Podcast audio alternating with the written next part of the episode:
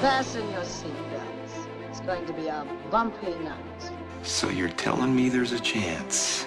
My mom always said life was like a box of chocolates. You talking to me? Well, a, a boy's best friend is his mother. Get away from her, you bitch! Mm-hmm. This is a tasty burger. I drink your milkshake. Laugh it up, fuzzball. Frankly, my dear, I don't give a damn. Brie is good. Iron Man. Bueno, mi gente, saludos y bienvenidos a Cine Express Throwback, episodio número 47. Este que te habla es tu anfitrión por la noche de hoy, Bobby Bob Robert García. Y si escuchan mi tono de voz un poco más suave es porque estamos tocando una película de terror y quiero sonar lo más tenebroso posible. En la película, en la noche de hoy, vamos a estar hablando de una de las películas que considerada uno de los clásicos del género de horror. Eh, pero antes de eso, quiero presentar al panel de expertos de la materia sobrenatural que me acompaña en la noche de hoy directamente desde el infierno. Aquí está con nosotros el señor José Morales. José, ¿cómo tú estás? Saludos, Rob. Saludos a Fico y al profesor León, a, a nuestro amigo que nos encuentra con nosotros hoy, Luis Angelet. Gracias a todos por estar aquí y, y bienvenidos a otro podcast. Eso es así. También tenemos por ahí, eh, lo veo ya con su crucifijo en el cuello, el profesor Alexis León. Alexis, ¿cómo tú estás? Hola, ¿cómo estás todo? Gracias por el, por otra vez invitarme a esta película. Este, Rob, no sigas con esa voz porque entonces nos vamos a ir a mitad de podcast. Si sigue así. Es verdad, Este, es vamos, a, vamos a darle duro, vamos a darle duro a esta película. dale. Mira, también está con nosotros Fico Canjiano. Fico, what's up? ¿Qué está pasando? Este, todo bien, gracias a Dios. Este, espero que todo el mundo esté bien, este, que nos acompañen aquí.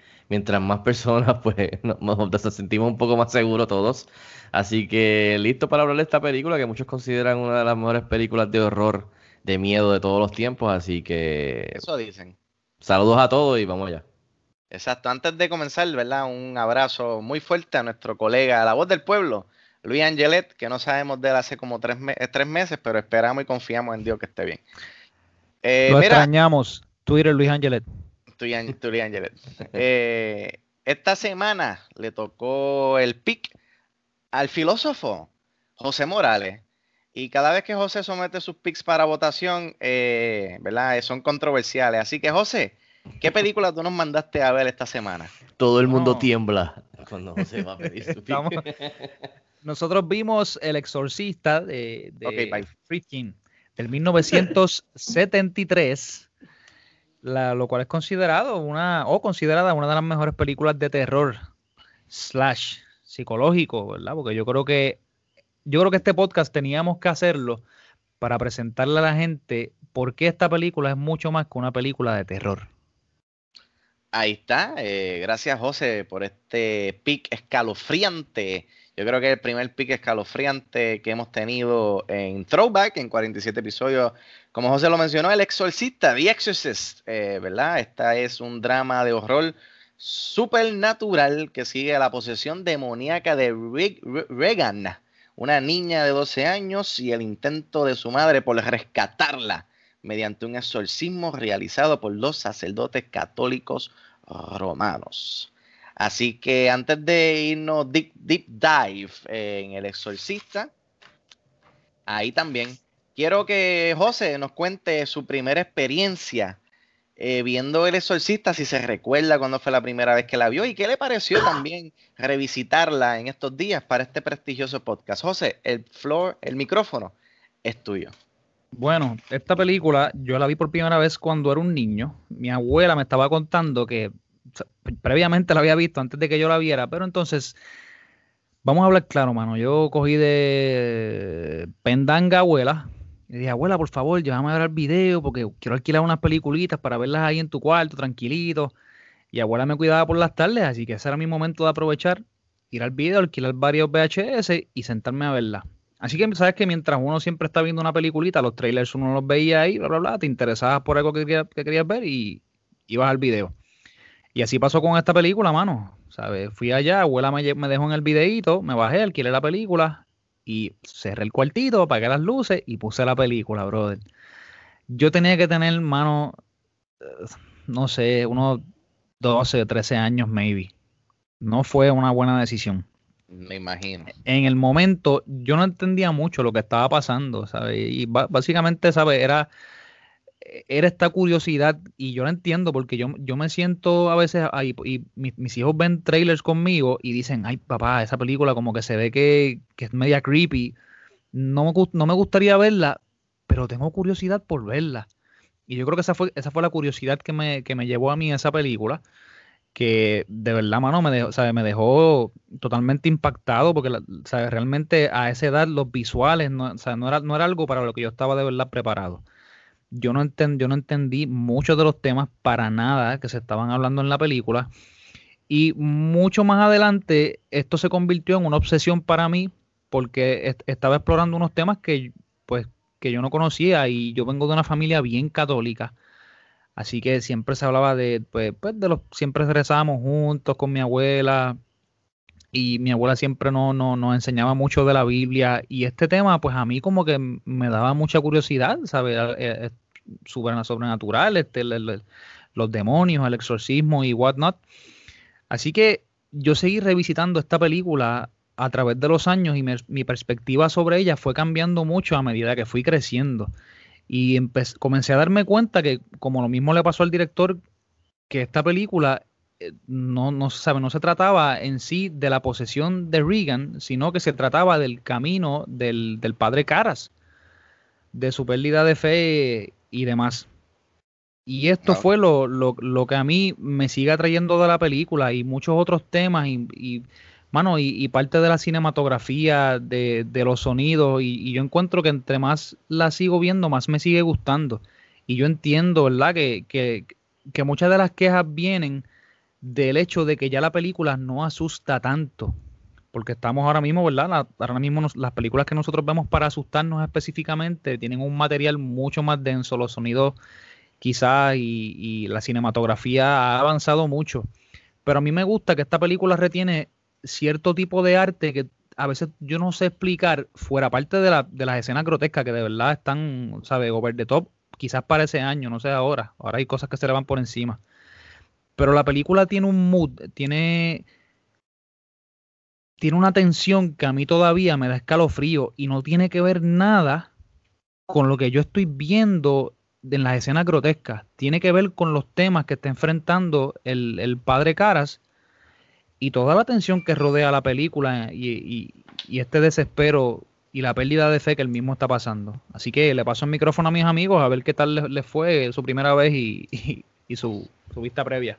Seguro que sí. eh, quisiera saber la opinión de Fico. Eh, ¿Cuándo fue la primera vez que la vio en la televisión? Si la vio en el cine. Eh, Fico, danos tus dos centavos, ¿verdad? De tu experiencia con esta película. Pues mira, esta película yo la he visto tres veces. Eh, me recuerdo que la vi, como, como dice José, por curiosidad.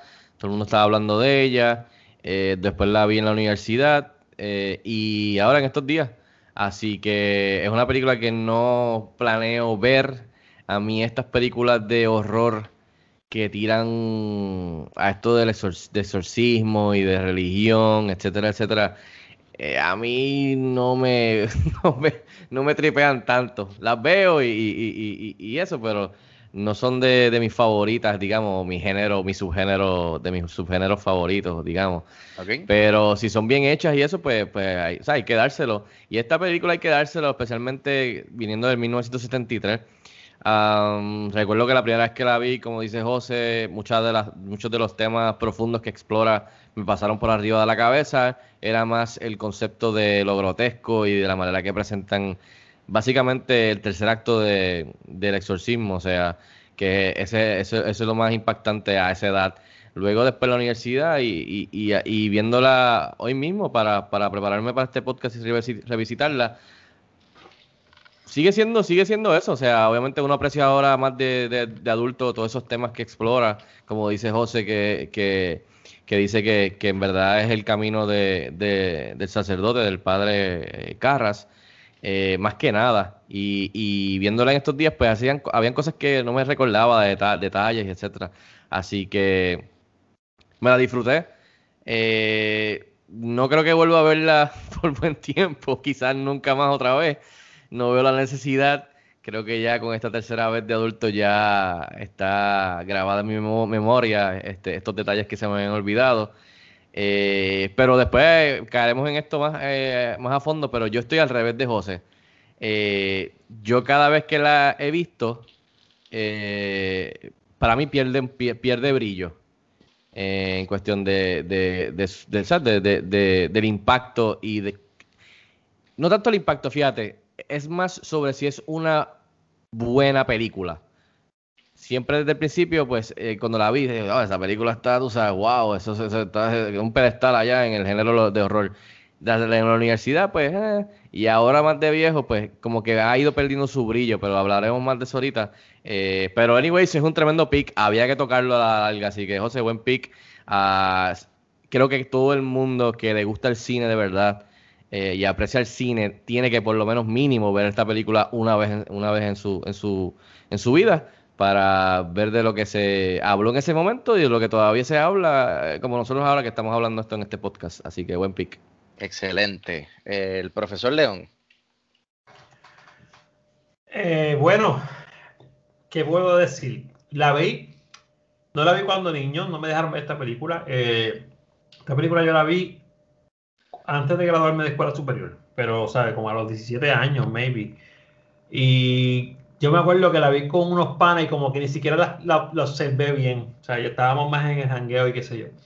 Después eh, la vi, ya la vi como, a- ya, che, hace como 10 años atrás, por segunda vez. Y ya hace 10 años atrás cuando la vi, yo dije como que, hmm, como que, no, ¿sabes? Sí sabía que la gente tenía miedo, pero no era... De hecho, la vi cuando, yo me acuerdo que salió como, una, como, una, como un remake, ¿se acuerdan? Eso fue hace como... eso Una versión, como... una versión nueva, remasterizada. 10 años más o menos fue eso, no sé. Más o menos. sé yo. Pues más o menos para esa etapa la vi, la original. Y ahora viéndola otra vez, eh, sí me gustó el hecho de que yo no había visto la otra perspectiva. O sea, cuando tú la ves para el podcast, pues ya tú vas viendo los otros personajes. Yo dije, espérate, esta película, esta película no trata realmente de la nena. Ni siquiera trata de un, de, de un, de un, de un possession. Esta película trata, es el journey de varias personas que no son los que, los que la gente se enfoca. Estoy con Fico. Estoy con Fico. Oye, mira, Fico, estoy contigo, viste, en esta. Este. eh, no la veía esta última vez y decía, esta es la película tan brutal que decían. O sea, tiene sus efectitos. Yo puedo entender en el tiempo que salió, hablaremos después de eso, que fue un boom, sobre todo por las escenas no tan grotescas, sino a, lo que enseña. Y, el, mensaje en contra de lo que está enseñando, ¿no? Pero fuera de eso, hay, hay películas que a mí me han embarrado más que esta película, ¿sabes? Mucho más. Eh, eh, so, eso me ayudó a verla y la vi, la vi como que más- con más flow, me gustó mucho. eh, que es una película que con un pacing bien tranquilo, eso lo hablaremos después. So, esta, último, esta última vez que la vi para el podcast, no sé si la tenga que ver otra vez. Si en algún momento haremos un season de podcast de revisitar las mismas películas. Pues no creo que la vuelva a ver tampoco. No, no, no le viese brillo. La historia alterna está buena, eso sí. Ok, pues mira, eh, me toca a mí. Yo la vi por primera vez, precisamente también como, como hace, no 10 años, como 8 años. Yo trabajaba en una, en una tienda eh, de, por departamento. Y en esa tienda pues llegó esta versión celebrando el aniversario, creo que fue el aniversario número 40 en Blu-ray por primera vez. eh, y mira, la compré porque pues El Exorcista. Llevo casi toda la vida escuchando de, esta película bien tenebrosa y, y bien, bien, ¿verdad? De, de miedo, per- perturbadora. Eso me dio curiosidad, la compré. Además que es una de las películas favoritas de mi mamá, porque a mi mamá le gusta todo lo, lo, lo que tiene que ver con fantasmas. Y, o sea, ese es el género de ella, es el género del horror. Todo lo que sea de horror a mi mamá le encanta. So, es una de las películas favoritas de ella. Cuando la vi, ah, no pude terminar de verla. En aquel momento me, me impresionó tanto y recuerdo precisamente el momento en el cual te paré la película, que es cuando, cuando la nena está masturbándose con el crucifijo. Y dije, ok, no, no puedo, no puedo más. Y en aquel momento la paré. Y mira, nunca más la, la- he revisitado, ni me interesaba revisitarla, pero por propósito de este podcast y respeto al, al- al- filósofo, dije, pues mira, pues vamos a verla, might as well, ¿qué puede pasar? Ya ha pasado ocho años, yo soy una persona diferente, mi, mi apreciación por el cine ha, ha aumentado, so vamos a verla. Y, mano, la vi esta mañana para prepararme para hoy y les tengo que confesar que me aburrí. No me dormí, que es un, que un logro, y deberías sentirte bien, José, que no me dormí. Pero me aburrí, me aburrí. O sea, porque hay, hay dos cosas, está dormirte y está aburrirte. Yo prefiero dormirme que aburrirme. Y esta película, mano, ah, no, no, no, enca no encaje. O sea, no. Yo recuerdo cuando la vi por primera vez, ahí también, que eh, eh, esto, esta historia allí en Irak y esta mitología, se, po- se podría decir mitología, eh, me, me- cautivó porque no me lo esperaba. O sea, yo pensé que la película era una película de, de posesión de principio a fin y no, y no lo era. Pero no, ahí no. Entonces, viéndola hoy, mano, no sé, mano, no. Ah. Ah, yo creo que por lo que esta película siempre va a ser recordada, y vamos a entrar en detalle ya mismito, es por porque en el 1973, cuando salió esta película, pues mira, estas imágenes de la posesión, pues sí, fueron perturbadoras y mucha gente se desmayó, gente hasta falleció en el teatro por ver esta película, pero yo pienso que ya para esta generación hay tantas películas más tenebrosas, las mismas Conjuring causan más miedo, el mismo las películas de Ari Aster, eh, eh, Hereditary, es así, es un terror psicológico que te deja pensando y te, y te, te, te, te descabrona la vida. Pero esta película hoy en día, cuando la vi, pues ya esto, eh, eh, eh, oye, oye, si hay un niño escuchando este podcast, tus padres son unos irresponsables. Porque estamos hablando del que es exorcista. Eh, pero mira, rapidito, antes de seguir, quiero contar esta anécdota. No pude grabar a mi papá eh, por problemas de logística, pero mi papá tiene una anécdota de cuando él vio esta película por primera vez. Él la vio en el cine en, en Nueva York en el 73, cuando salió esta película por primera vez.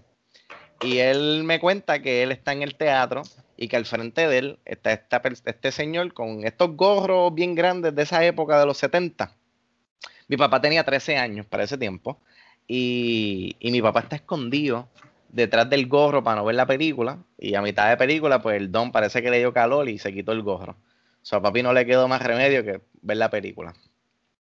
Pa- para ese tiempo papi se estaba quedando en casa de unos tíos y la prima de papi tenía esta muñeca en, to- toda engruñada, con parecía una muñeca porcelana, pero bien, bien, bien creepy.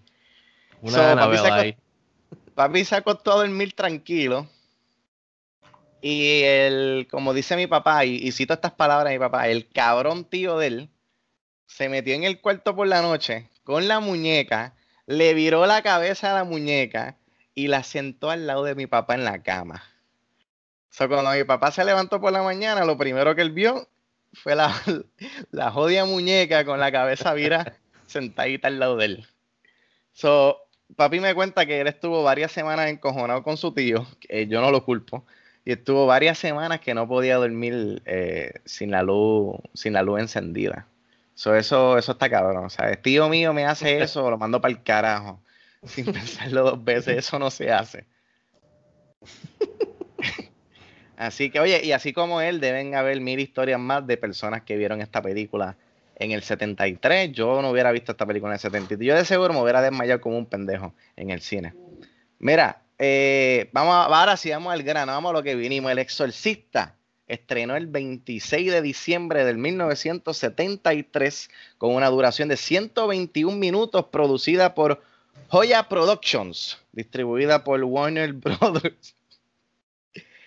Basada en la novela del 1971 The Exorcist de William Peter Blatty. Eh, cuenta con el elenco de Ellen Bernstein, Max von Saido, que lo hemos visto en varios proyectos, incluyendo eh, Game of Thrones, eh, la muy conocida Linda Blair y Jason Miller. La música es de Jason Nietzsche, Ni- de seguro dije eso mal, Nietzsche, no sé. Eh, la fotografía fue de Owen Roxman y la edición de Evan Lotoman y Norman Gay. El presupuesto de esta película fue de 12 millones y en la taquilla generó unos 441 441.3 millones. Entre varios de los elogios que tiene, tiene ahora mismo Fresh 83% en el Rotten Tomatoes. Fue nominada a 10 premios Oscar, en la cual eh, terminó ganando mejor guion adaptado y mejor sonido. Es la primera película de horror que fue nominada al Oscar de mejor película. También fue nominada a 7 premios Golden Globe y ganó 4, incluyendo mejor película. Es la película de horror clasificada R más taquillera en la historia, hasta que la película It en el año 2017 pues le rompió el récord. En el año 2010, el Library of Congress la entró en su National Film Registry por el sello. Martin Scorsese la coloca en sus 11 mejores películas de miedo de todos los tiempos. Eh, checate esto. Stanley Kubrick, Roger Eggers, David Fincher, todos la nombran como una de sus favoritas. En el 2008, eh, la revista Empire la nombró en sus 500, en sus 500 Greatest Movies Ever Made. The New York Times también la nombró en su lista de las mil películas, las mil mejores películas de todos los tiempos. Está número 3 en el listado del, del AFI de 100 Years, 100 Thrills. El AFI también tiene un listado de 100 Heroes and 100 Villains. Está número 9 en ese listado. Entertainment Weekly la nombró la película más aterradora en la historia del cine.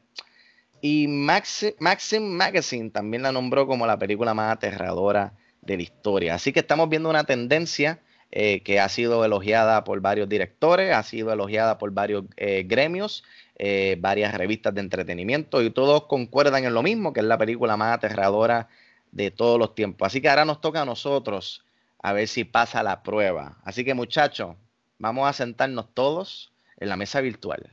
Hay cuatro sillas, but room for more. ¿Quién quiere empezar? José, este es tu pick. Defiéndelo. Mano, esta es precisamente, después de escuchar los discursos de ustedes, esta es precisamente la razón por la cual yo escogí esta película. Esta película, yo digo que aunque está en todas esas listas y ha sido clasificada como una película, eh, eh, tiene mucho más de lo que se ve, ¿sabe? Eh, en el ojo, o sea, ¿sabe? It has more than it meets the eye. Y eso es lo que más me impresiona de esta película, que como ustedes dicen, esta película no es una que ustedes elegirían para seguirla viendo una y otra vez. Pero es lo que, lo que, lo que ha ocurrido a través de los años es que mientras más la veo, más cositas voy encontrando. Más cositas en cada frame, específicamente de cómo se iluminan muchas de las partes que están en la oscuridad, que se utiliza muchos de los pintores de renacimiento como inspiración en la iluminación donde están en los cuartos oscuros o cuando están en la parte donde están en el tren. Me gusta mucho cómo él utiliza el sonido y la- las inspiraciones que ha tenido, que uno específicamente es The Rite of Spring de, de Straczynski. Me gusta cómo cuáles son las motivaciones de él como director para hacer esta película. Que él, él, él dijo, yo hace poco vi un documental y él estaba diciendo que cuando él hizo esta película, él no tenía ninguna intención eh, de que esta película fuera una película de terror. Me gusta también que cuando él la hizo, él decía que no, él no tenía ninguna intención de imponer como una interpretación o una, una premonición que llevara a la gente por un camino a pensar qué tipo de película era la película. Pero obviamente lo, lo que le interesó a él fue el camino del padre Caras. Yo, ustedes, ustedes me conocen, yo, yo soy una persona que a la hora de escoger la película me gusta mucho lo que está en la película, pero también lo que está detrás de la película, que es la historia de producción, cómo se dieron las cosas, lo que tuvieron que hacer. Mira, me pareció algo bien interesante la, la historia de Jason Miller, que para ese tiempo era un actor pues, básicamente desconocido y yo creo que hasta el sol de hoy, yo no sé cuántas películas ha hecho él o si en algún momento fue, fue bien conocido, pero Friedkin se sentó a ver esta obra de, de este tipo que se llamaba That Championship Season el, y Miller fue a la universidad y estuvo este, en la Universidad Católica y estudió tres años, mano. Yo creo que estaba estudiando para ser sacerdote. Y el tipo tuvo una crisis de fe. Y mientras Friedkin estaba en la obra, él le contó al tipo, mira, Miller, me gustó mucho tu obra y este, ahora mismo te estoy haciendo esta película, una adaptación de, de, de Blatty, del libro El Exorcista. Y el tipo leyó, leyó la novela y lo llamó para atrás y le dijo, este, este soy yo. Yo soy ese personaje pero para ese tiempo ya habían cogido a Stacy Keach para hacer el papel principal de, del padre Caras. Y el tipo siguió insistiendo y le dijo, mira, sabes qué, tráete tus cosas, yo te voy a traer a Ellen Bernstein, vamos a hacer este, vamos a hacer un screen test, yo voy a poner un dolly en un estudio de sonido y te voy a dejar hacer dos o tres escenas para que las grabe, pero cuando se acabe te voy a dar la cinta, te la vas a llevar a tu casa para que se la enseñes a tus nietos y estés contento con esto. La cosa es que cuando él se sienta a ver las escenas rodando en su casa, él queda totalmente convencido de, que este tipo era el tipo, o sea, de que era él, de que este era su personaje. Así que él llamó a Warner Brothers y, le dijo, o sea, les dijo que este era. Ellos allá se negaron porque ellos no querían atraer a este tipo que básicamente no iba a traer a nadie en taquilla porque nadie lo conocía. Así que ellos tuvieron que pagarle el, el ¿sabes? Todo el acting a, a, a, a Kitsch, ¿sabes? Sin haber hecho absolutamente nada para poder dejarlo ir. Otro de los detalles que me gusta mucho es la inspiración de los sonidos y la primera escena. Que la primera escena, ni siquiera el, el, mismo publicista de, de Blary quería que esa escena saliera ni siquiera en el libro. Porque él pensaba que la escena no tenía nada que ver con la película, pero Friedkin decía que sí, sabe que, que la película establecía el tono y el ambiente este de la película para lo que entonces iba a ocurrir. Entonces, si la premonición más grande estaba al, principio de la película, que era cuando él se encuentra con este demonio Pazuzu, que básicamente lo vemos otra vez ya al final de la película, que tampoco vemos a, este personaje en, en, hasta una hora y pico. Y que la única cosa que él tenía como intención que saliera otra vez era el, el, medall el medallón de, de, San José, si no me equivoco, ¿verdad, Alexis? San José. El que él, sí. El medallón que tiene él, eso era lo único que, que él tenía, ¿sabe? Planeado, era la, la, imagen de Pazuzu y el medallón de San José, todas las otras cosas que ocurrieron en escena, que de hecho muchas de las cosas donde estuvieron, muchos de los sitios, este, en, ahí mismo los alemanes estaban haciendo una excavación, unos, arqueólogos estaban haciendo una excavación y él aprovechó para entonces meterse ahí, le pidieron permiso, le dijeron que sí. Muchas de las cosas que nosotros vemos se estaban sacando de esa excavación en un ataque que hubo en ese pueblo. Tú, para ti, Alex, si eres profe, y le cortaron las cabezas a todas las estatuas y las enterraron. Una de las escenas donde lo graban a él es, es, es donde sale la tumba del rey Nabucodonosor que está encima también de la tumba del profeta David. Y muchos de estos detallitos, que quizás vamos a ir discutiéndolos para darle espacio a, a ustedes, son los detalles que yo, yo, sabiendo este background aprecio mucho más la película y, es algo que, que, me ocurre mucho. Cuando algunas películas a mí me gustan, yo sigo buscando estas historias y estas historias me, van, me, me, me ayudan a entender un poquito mejor la película y la visión del director. Yo, yo, yo entiendo todo eso. Este, um, ¿qué te puedo decir? Eh, yo a mí me pasa lo mismo, José, cuando hay películas que me encantan, yo veo todos los, documentales que salen después, o los featurettes y el making of, etcétera, etcétera. Eso a mí me encanta hacerlo. Uh, yo me voy más directamente por el lado de, de, de, de, la película. O sea, la película yo puedo entender que en el 73, como muchas de las películas que hemos tocado aquí en Throwback, pues uno puede decir, pues quizás la película no es mi favorita o no pienso que está tan brutal como se dice o como dicen, eh, pero puedo apreciar, que eso básicamente Rob lo dice en todos los podcasts, este, cuando no les gustan las películas, o sea... Y eh, no va a ser la diferencia. por eso te digo. Este, así que, pero eh, en el caso de esta película, again, sí, eh, o sea, para cuando se hizo esta película es impactante. Y puedo entender cómo acaparó a, a, las masas en cuestión de que de que, que fue más por el shock value, no fue por nada de la relación y el journey del padre Caras, ni del otro que estaba excavando, eh, y después ap- apareció después el veterano a ayudar, eh, no es nada de la, de la niñita ni la madre, sino que fue más el shock value de, de- del word of mouth, de que, diablo, tiene que ir a ver esta película, hay gente que se está vomitando, que se está desmayando, que se, que, que se, ¿sabes? Todo eso, lo, lo- e- ese, fue, ese fue el big hoopla. Este, que lo mismo pasó con Joss, tienes que ir a ver esta película, este tiburón, se come todo el mundo, Dios mío. ah. O sea, que es más el shock value para esa época, ese, tipo de película. So, pero viéndola en estos días, viéndola hoy, actually, eh, tengo que decir que la película para mí, yo no me recordaba de esto porque no la había visto hace, hace, como ustedes también dijeron, hace como 10 años o más, eh, que la película se tarda en arrancar. Yo entiendo que una película es slow burn y, y ese es el punto, pero en ningún momento, y obviamente desde que era pequeño y ahora de adulto, en ningún momento a mí ninguno de los personajes me agarró. O sea, yo, yo no, yo viéndola hoy no sentí, no me sentí eh, emotionally invested, digamos, ni con el padre, que era el más que quizás podía, o sea, podía apreciar su historia. Menos la niña, menos la madre, menos ninguno de los demás personajes.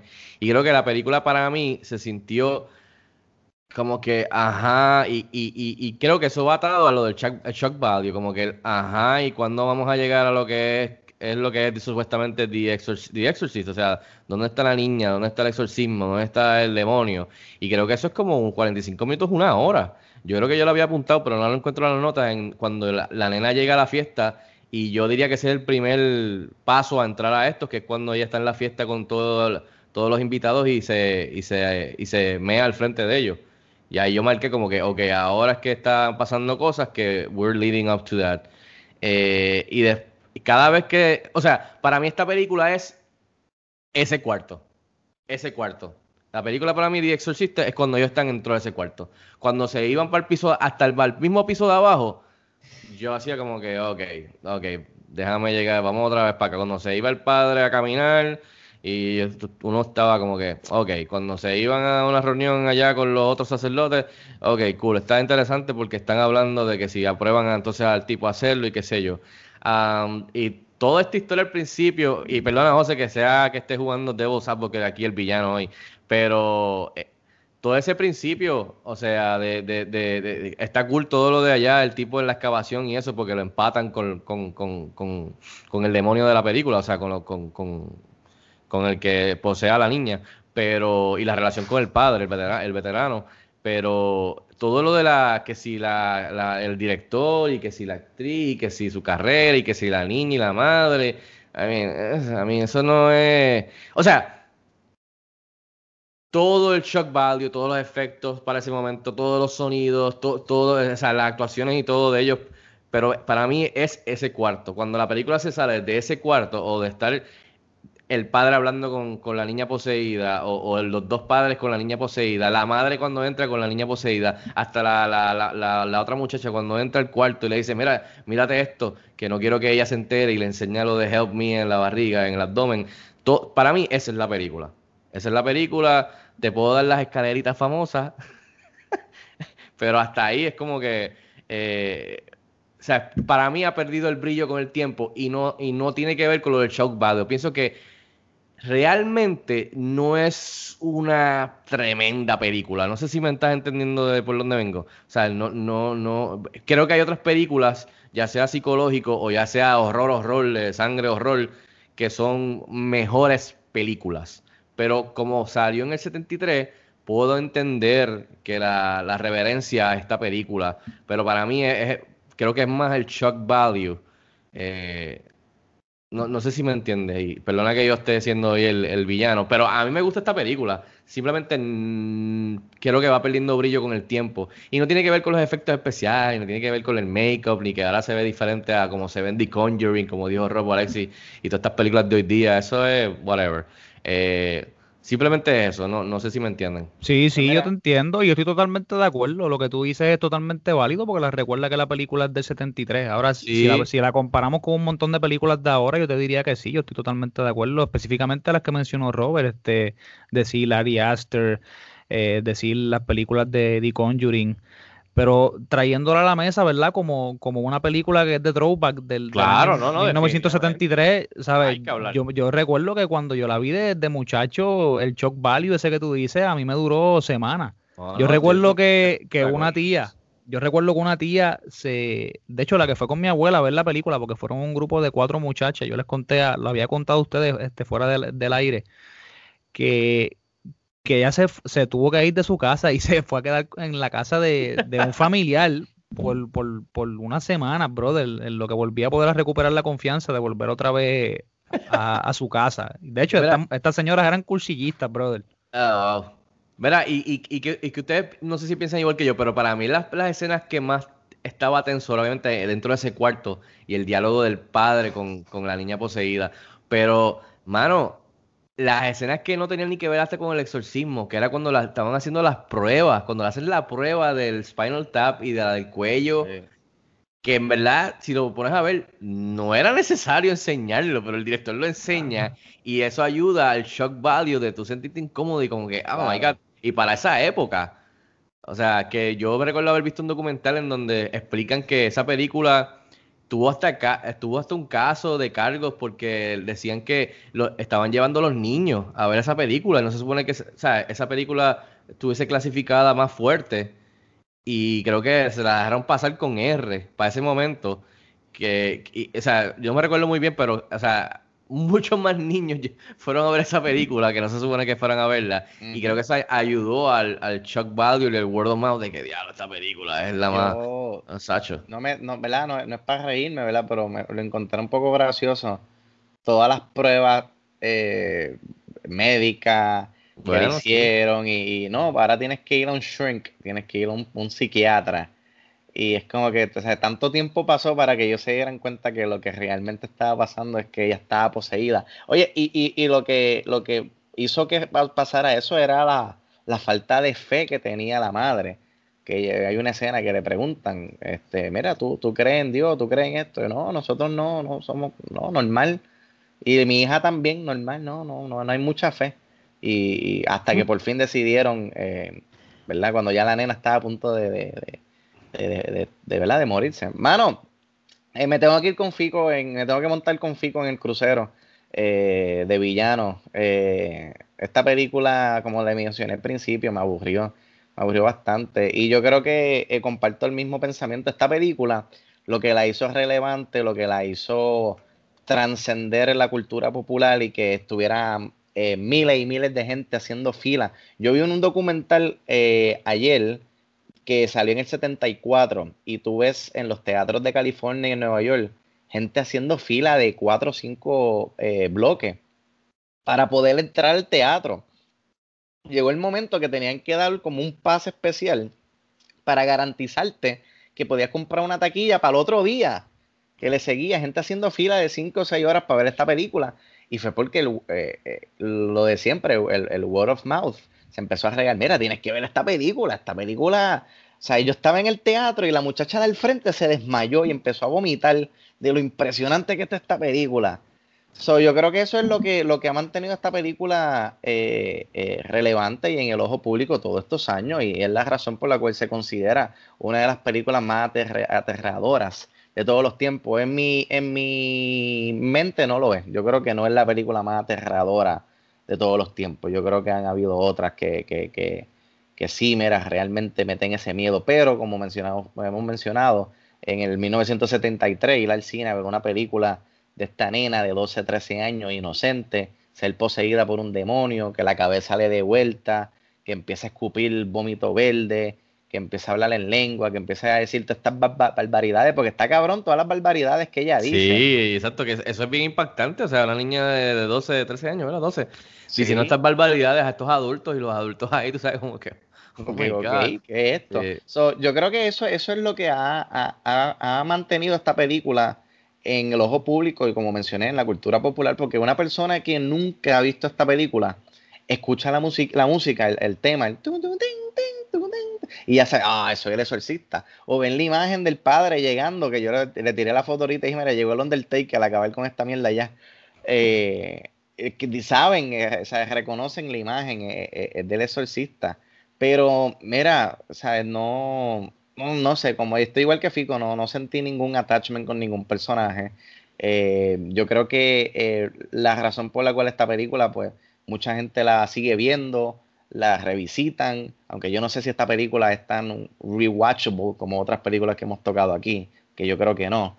Pero una tendencia que vi en las redes sociales es que esta nueva generación de, millennials se está, se está sentando a ver la película y se están grabando mientras la ven. Y es como que déjame subir a YouTube mi reacción mientras veo el tan famoso exorcista. So, eso es como que una tendencia que ha creado esta película en esta nueva generación, como que déjame ver qué tan tenebroso y qué tan miedo causa esta película como mis padres y mis abuelos me decían, y déjame grabarme y déjame irme viral con mi reacción. Hay gente que reaccionan eh, estrambóticamente, que legítimamente tienen miedo, hay otras personas que están aburridas, eh, pero mira, yo como estoy igual que Fico, yo no pienso ver esta película jamás en mi vida. Y no es porque es grotesca, no es porque tiene escenas impactantes, es que simplemente yo pienso que, que ah, y, ah, es aburrida, es aburrida. Y tengo, y, y con este con esta oración que voy a decir ahora, paso el micrófono y va a ser una oración muy controversial, va a ser igual de controversial que la película.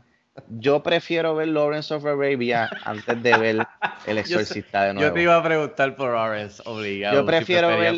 Stalker antes Yeah. de ver El Exorcista de nuevo. Mira, pero, pero antes de que Alexi entre aquí a, la- a- a- discutir, perdón, Alexi, a- yo, no- yo no diría aburrida. Yo simplemente quiero irme por el ángulo de que, como la tienen ahí arriba en un pedestal, como habla- hablé contigo, José, hoy más temprano, no es, o sea, en cuestión de mejores películas, no sé si llega a ser una excelente película, si, si, si entiendes lo que estoy tratando de decir. No es que sea aburrida. Yo la Ah, encontré aburrida. No, no, y Yo- también. Esa, y- esa y- primera, antes de que entiendo, sí. entran al cuarto, como tú mencionaste, sí, que sí. yo para mí era como que, ok, están estos personajes, el padre pues eh, tiene esta relación con la Mai, se murió la Mai, él se siente ese, ese, ese um, guilt, esa culpabilidad de que fue por culpa de él. eh, está la, la, la nena, la es de Hollywood, y mira, el padre está allá en Irak. No me, mano, no sentí, estaba como que la historia estaba el garete, estaba all Pero- over the place. Pero también hay que dársela. Eh, eh, esta película fue la que dio el palo. Esta película fue de la, la primera que hizo esto. Y fue en el 73. Mira todas las películas que han sido influenciadas. Mira todos los directores que han sido influenciados desde el 73, en 73 con este tipo de película, con este tipo de género, con este tipo de subgénero, con estos temas. ¿Cuántas películas han salido de exorcismo? ¿Cuántas películas han salido de este tipo de... Pues, pues también al, al mismo tiempo yo entiendo y reconozco que sí, debe estar allá arriba en la conversación.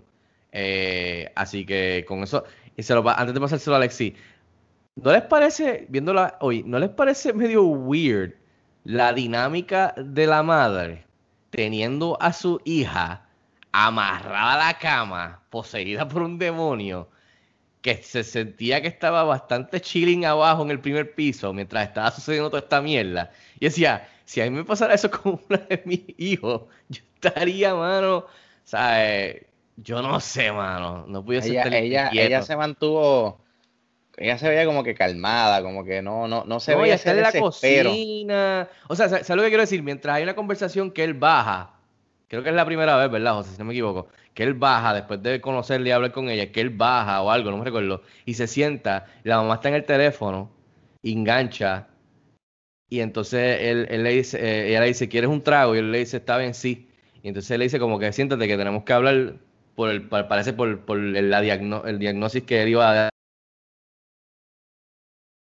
Chilling y yo toda- y estoy pensando, mano, la tipa está arriba, toda No, tú- tú vomitada, perdonas. amarrada, mano, Tú, a me la perdonas, cama. pero, pero qué madre le pone una babysitter a su hija que está poseída. Como que cabrona, es tu hija, quédate No sé. pendiente a ella. No o sea, sé si así es que así es que se, se bregaba con eso en, el- en los 70 o algo, pero ah, yo creo que es que ella era, eh, era come mierda. se pareció- creía la, la, la Es que yo, di- yo Coca-Cola digo que esta dinámica, esta dinámica está fuera de nuestros cabales porque recuerda que estamos, ella, es- esta señora es una actriz, ¿sabes? Ella tiene Dale, gente que está trabajando en la casa. Yo le voy a poner el mute para que Alexi hable. Alexi, Sí, el, micrófono es tuyo. No, no, no, no le pongan miedo, no le pongan miedo porque fue que trajo la película.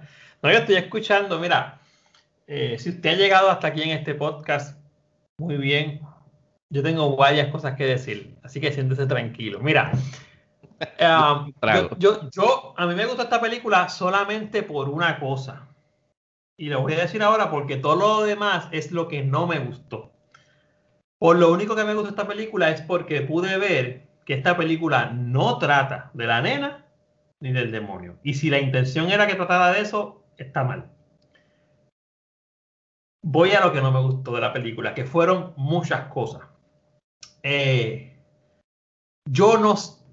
ya, cómo empiezo. O sea, esta película, como película, como película, desencaja demasiado en muchas cosas. O sea, tenemos a un padre Merrin que está en una excavación arqueológica y claro, yo, José, todo lo que me dijiste, que habías hablado conmigo antes también, tuviste el documental. Yo no estoy, yo no estoy eh, eh, motivado, o sea, yo no estoy ni motivado ni requerido de ver el documental. Se supone que la película haga el trabajo por mí y que, y que, y que el, juicio valorativo que yo haga de la película no dependa de otra cosa que yo vea, que sí me puede gustar más y me puede crear más, empa- más empatía con la película, pero no tengo que verla. So, partiendo de ese punto, me presentas al, al padre Merrin haciendo una excavación arqueológica, él descubre unas figuritas de un dios que, que, que no es, o sea, de un devil, bueno, un dios, pero del mal, del mal eh, que no es un- de- ni siquiera del cristianismo, y ya, ya hay un, desen- un, un desenganche brutal, porque la película se llama Exorcista, y el exorcismo es un, es un proceso católico. Y el demonio que están sacando no es un demonio de los cristianos, no es un demonio que, que exista bajo la, el dogma cristiano. Perdona mi, ignor- mi ignorancia, pero de qué. de- Perdona Ahora. mi ignorancia, pero entonces, ¿de qué religión o de qué de esto es, Es, el- una- el, es demonio? un demonio, y yo lo busqué, es un demonio de las creencias asirias, que son creencias que estaban desde antes del, del- del que salía del cristianismo, más bien el tiempo del judaísmo. Pero lo interesante no es eso. Y, y voy a brincar como cinco puntos, pero lo interesante es que el demonio que él despierta no es el main demon de esa cultura. O sea, no es el papá de los pollitos de los malos. Pero el exorcismo es para sacar al, al devil. De hecho, una de las partes más brutales de la película que a mí me gusta es cuando él le dice a ella, no es que ella tenga un demonio, es que él es el demonio. No es que ella tenga un demonio adentro, es que él está diciendo, yo soy el demonio, el devil. Pero entonces, en, la- en el cuarto, como dice Fico, que donde, donde básicamente es la película, donde yo no hubiese sacado la cámara de ahí, en el cuarto, pues tienes un proceso de exorcismo, un, sacerdote peleando con, con, con, Lucifer, vamos a hablarlo como es el nombre de la Biblia, con Lucifer. Pero es que Lucifer no fue el que levantaron. Para los efectos dogmáticos, Lucifer no existía para cuando, pa cuando existe ese demonio que levantaron. So, está bien, lo levanta, él tiene como el ataque que te toma la pastilla cuando, cuando en el, allá en el desierto. ¿Cómo ese demonio llega donde la nena?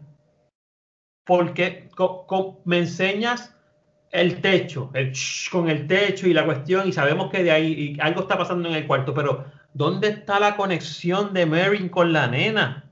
Si de repente me cambias el protagonista y me pones a Caras, que llega a escena con una crisis de fe, que me la vendes por toda la película y me lo matas al final.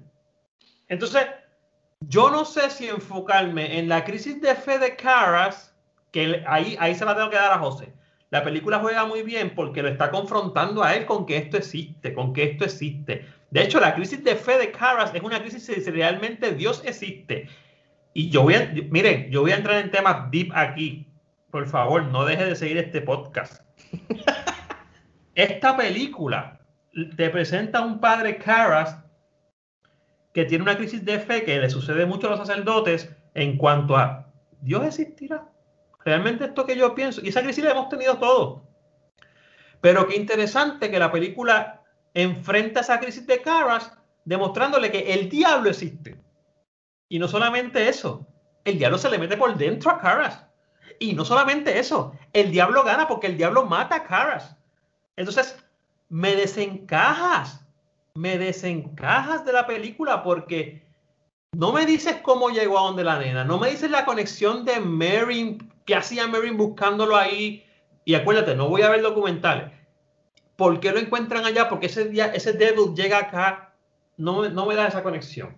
Es un cristiano peleando con un devil que no es, que, es un devil, min- minor- es un minor demon, es un, es un demonio menor. Eh, el mind state de caras, esa, esa crisis de fe, se queda como que coja, no sé. Eh, ¿En qué momento? ¿Cómo me vas vendiendo la relación de Merrin y Caras? Si los dos son personajes emocionalmente fuertes porque uno es el que descubre básicamente la figura, el otro es el que está peleando básicamente con, con- con la cuestión de la nena. Se juntan al final. No tenemos, no tenemos ni, no tenemos ni 20 minutos de diálogo de esos dos personajes Así. lo- los personajes main de la película. Eh, el mensaje que yo capté aquí, a, primer rasgo, sin entrar en un análisis más profundo, es, ¿no crees en la fe? Pues te muere. Porque literalmente Caras no resolvió el asunto. Caras logra sacar al demonio de la niña, ¿sabe? Lo, lo, lo, lo atrae hacia así, se apodera de él y lo hace brincar por la ventana a morirse. Eso me gustó porque lo, lo cacha con, Pero- el- con la muerte Yo- anterior. Yo- yo- pero yo yo, difiero yo- yo ahí. difiero de ahí. Yo pienso Caras que él se sacrificó momento y brincó. donde, si te diste cuenta, vimos un momento al demonio en su cara, luego vemos un momento donde ya no está y él ahí se tira por la Él- él ventana. se sacrificó, él se, se Eso- mata. él- Por eso, pero, la, pero yo lo que estoy hablando, yo lo, yo lo que estoy diciendo es, sí es cierto, pero yo lo que estoy diciendo es, si me vendes la crisis de él, me traes el main character de Merrin al final. Mira todo lo que está pasando en 15 minutos de película. Me traes a Merrin al final, que fue el que. Yo pienso que cuando Merrin llega a ese cuarto, yo dije, se jodió el demonio. Porque este hombre es el que lo va a sacar. Porque este fue el que lo descubre, este es el que lo va a sacar. El tipo muere básicamente. Y Karas atrae al demon. O sea, lo atrae, que tú puedes decir, pues para eso lo hubiese hecho desde el principio.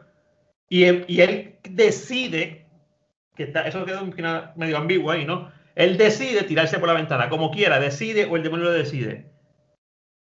¿Para qué entonces me vende la crisis de fe del tipo si no hay una resolución? No hay, no hay una resolución. Entonces, yo puedo entender, no, pues la resolución fue que, que lo venció o que él decidió, él decidió llevarse al Dimon. Miren, el Dimon no se va a morir por haberse caído por un quinto, por un segundo piso, se los digo desde ahora.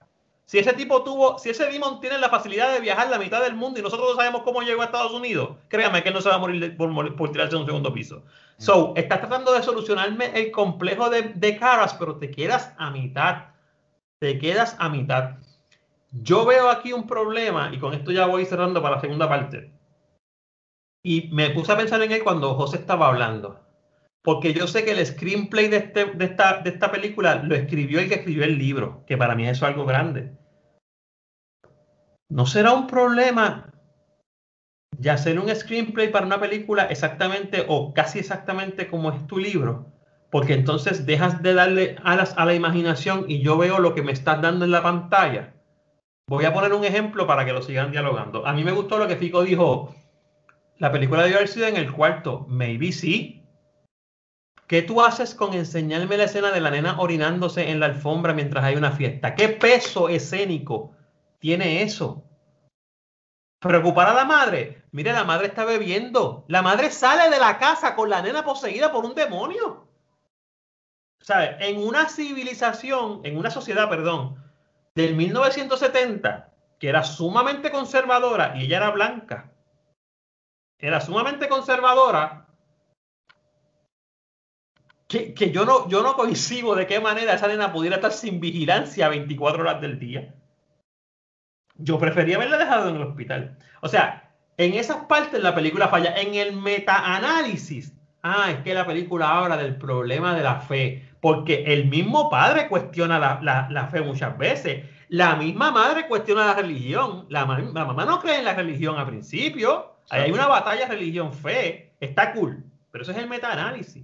Porque mientras yo estoy tratando de pensar en ese segundo análisis más arriba, tú me sigues viendo una película que lo que tiene son escenas fuertes, gross.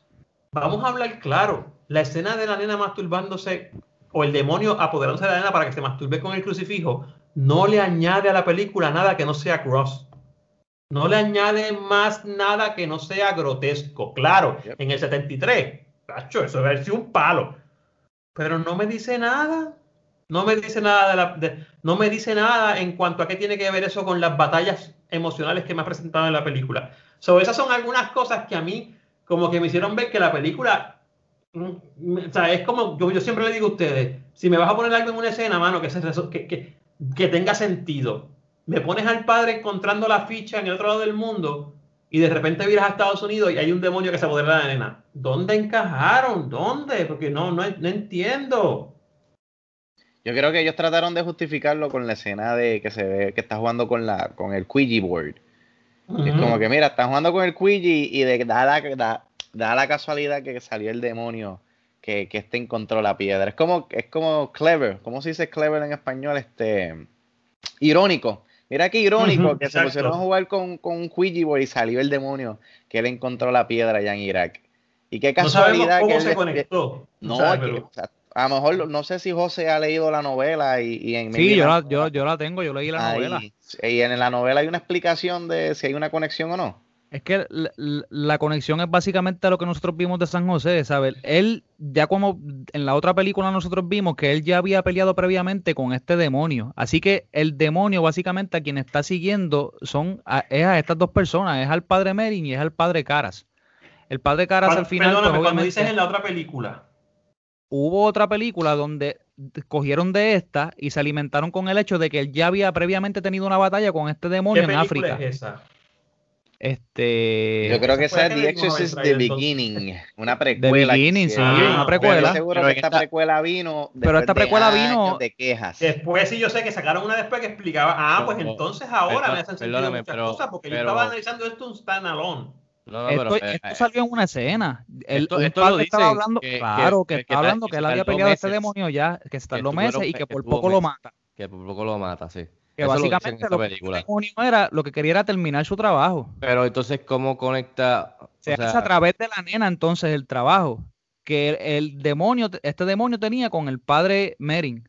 ¿Cómo Pero que- conecta con Caras? Eso es Yo lo me que yo imagino digo, ¿cómo conecta con Caras- Porque fíjate, fíjate una sutileza, José, perdóname. La portada de la película no es Caras, es Mary, el que sale en la portada. O sea, pues entonces si me traes a un personaje que es fuerte, porque Caras es un personaje emocionalmente fuerte en la película, pues mano, ¿cómo tú los encajas a los dos? ¿Sabes? Si ellos son tres protagonistas, está la nena, o entre paréntesis el, el demonio, si la Caras pelea, si la pelea es, o sea, si, si la relación Yin Yang es entre Merin y el demonio, que ya tuvieron una batalla, y como dice José, que parece que lo ha estado siguiendo eh, el uno al otro, o, el demonio a él, eso, eso es lo que no cuaja, como dice Alexis, con con estar con, ¿sabes? Cómo, él- cómo, cómo eso llega a los Estados Unidos si cuando llega Merin y lo llaman, Merin está en otro en casa del cara también por otro lado que no tiene nada que ver. So, si es que están ellos back and forth, el demonio y Merin. O sea, y contigo eso puedo entender porque hasta el mismo demonio cuando lo están grabando caras, él dice Merin. O sea, como que, como que Merin, que, que- ah, ok, Merin, ah, ok, Merin el que está allá abajo, que ya tú tuviste con una pelea. ¿Qué, qué, qué quieres? ¿Que lo traigamos para No, que pues traigo. segun- segundo round? Te lo traemos. Pero lo que no, exacto, lo que no cuaja muy bien es cómo llegó el demonio a Estados Unidos, a Georgetown, si no me equivoco, a esa área. Georgetown, sí. Cuando Merin estaba en otro lado, o sea, cómo, cómo cae ahí. O sea, eso es lo que no, no, no. ¿Por qué la niña? No, ¿por qué no la madre? Porque la- la, la- la realidad es que aquí, aquí, no, aquí nos estamos saliendo, nos estamos metiendo en, ¿sabe? en, en- en las motivaciones que tenía el escritor, ¿sabes? De, de para dónde se iba. Él lo dijo muchas veces, ¿sabes? El hecho de que muchas de sus decisiones iban por instinto y él, y él no, ¿sabes? No estaba buscando una lógica aquí No, y allá en bien, todo lo que estaba No, pasando. y- De hecho, él exacto. estaba adaptando un material. Sí, no, y, y eso, y en eso es que yo digo que a lo mejor pudo haber algún tipo de pérdida, y no está mal. Yo no, de hecho, a mí esta película no es que no me haya gustado, a mí me gustó la película, quizás no es mi favorita, pero me gustó. Yo lo que digo es que algunas cosas, la movie, y no quiero ser muy fuerte porque estamos hablando de una película que rompió con esquema. Esto es un precedente. Esta película es un precedente, un, precedente cero. Eh, porque todas las demás que han dado mucho más miedo tienen que darle la, pedirle la bendición a esta película. So, ahí estamos bien. Pero, pero como, como película sola, o sea, como construcción para una película, que es lo que estamos analizando aquí, pues en esas cosas yo pienso que falla. Sobre todo, sobre todo, y, aquí tengo que ser un poquito más, más, más tight. No es, no es lógico, no es lógico y no es, eh, no se conecta el hecho de que se esté haciendo un exorcismo católico para sacar un demonio que, que la iglesia católica no cree en él. Eso es lo que yo Que no Claro, reconoce. eso ya es con mi visión que yo he estudiado esto y qué sé yo. Se, se cae un poco. Porque entonces, el demonio que está hablando por la nena es el que nosotros conocemos como Lucifer, al que le tenemos miedo, el que no queríamos ver la película por eso. ¿Sabes? Porque el demonio Bezú no saca nada con masturbarse con un crucifijo porque para él un crucifijo no es nada. So, ¿por qué la escena del crucifijo? Si el demonio que está dentro de esa nena no es un demonio de la religión cristiana. ¿Sabes? Y esas son las cosas que yo, y es, y es en un meta-análisis, pues, como que no me vendió, no me vendió. La película no me aburrió. Yo tengo que decir que a mí la película no me aburrió, no me aburrió. La película a mí me gustó, eh, pero sí, hay algunas escenas que yo digo como que, ay, ¿para qué me dan esto? Si esto no construye nada, esto no constituye nada. ¿Quién le puso un crucifijo a mi hija debajo de la almohada? Cabrón, no terminas haciéndole un exorcismo, que tú te crees que lo van a hacer con un, con un juguete Mattel, ¿sabes? Van a hacerlo con un crucifijo. Esa escena de quién le puso un crucifijo, sí, para demostrar que ya estaba en contra de la religión, pero más nada. Más nada. So, no sé, en esas cositas, no quiero ser muy fuerte porque vuelvo. Y aquí, con lo que iba a ser tight que dije ahorita es, si yo esperaba que el escritor tuviera la libertad de hacer el screenplay, para una película yo te puedo aguantar que tengas que dejar algunas cosas fuera. Lo acabamos de, de hablar en el video que hicimos de Snyder Cut y todo lo que se quedó fuera en la primera versión. Pero un escritor antes de escribir un libro debe investigar. Y yo, y yo quisiera pensar que en el libro como tal, esa conexión entre demonio que no es cristiano versus un proceso cristiano o católico como lo es el exorcismo, está un poquito más fundamentada. No sé si me hago entender. Yo entiendo que sí. Pero, pero esto es, esto es un trabajo de ficción, mis amigos. Claro, claro. ¿Sabe? Que detalles como eso, ¿sabe? El hecho de que él se haya encariñado específicamente con este demonio, que quizás se enteró en un viaje, porque Blatty era correspondent en Irak. Y de ahí que, de ahí es que él saca las escenas de Irak, de hecho, porque él daba esos viajes allá, o la conexión que tenga Merrin con Karas. Yo entiendo lo que tú quieres decir, o sea, no, no, no está, no está, no está fuera de, de base con lo que estás diciendo. Pero al fin y al cabo, yo, o sea, yo la estoy mirando como, como una obra de ficción que está Que pintada, que es, exacto. ¿sabes? Que, que está pintada para asustar a, a la gente y quizás under- en underlying team, pues tener el tema de la crisis de fe. ¿Sabe? Ujú. Que yo no sé si esta es una de las mejores películas, ¿sabe? Si nosotros quisiéramos utilizarla como un ejemplo de una ficción que se está haciendo en, en hechos basados en realidad, pero que sea mucho más accurate. Específicamente como vamos a discutir otras como la de Emily Rose, donde se, util- se utilizan otros demonios o otro tipo de películas. Po- podríamos decir, ¿sabes? Si, nos, en- si, si vamos específicamente a hablar de ese tema, que si lo decimos no, ¿sabes? No, no es accurate en un montón de cosas que, que vamos a decir que, que, que hablarían la jerga o que están por el libro. Yo recuerdo, y mira, y, todo lo que es lo- el slow burn, a mí no me molesta, o sea, porque yo digo que él tiene que establecer que esta niña era una niña normal, o sea, una niña que, digo, normal dentro de lo que cabe, ¿verdad? Porque no es una niña normal, porque nosotros, pues, nos- nosotros no vivimos en Georgetown, ni, por ejemplo, en, una de las escenas del libro ella está discutiendo, ella discute con su, con su contable porque se quiere comprar un Ferrari y no puede comprárselo porque todo está atachado a las películas que está haciendo.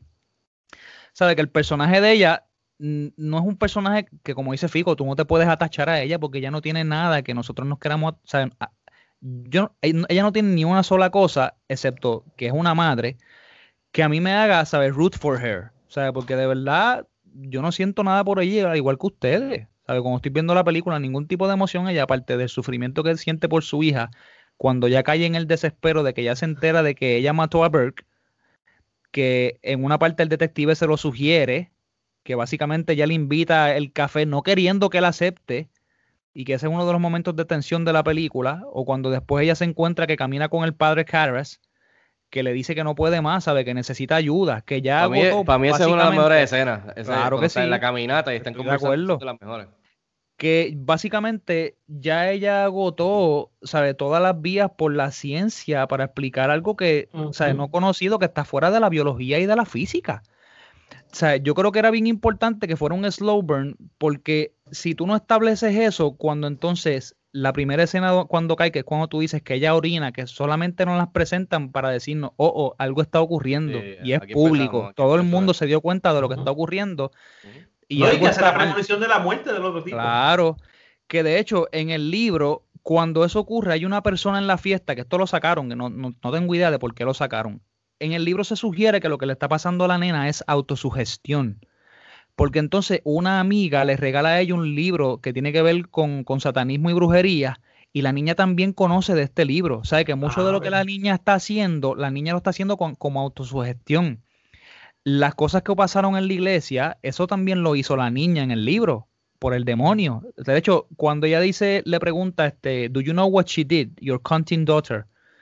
Esa es la voz de Burke. El demonio usa- utilizando la voz de Burke, que fue el cineasta que ella empujó por, por las escaleras y que lo mató. Sabe que hay una cosita aquí y allá que son bien interesantes dentro de la película, que son las que yo aprecio.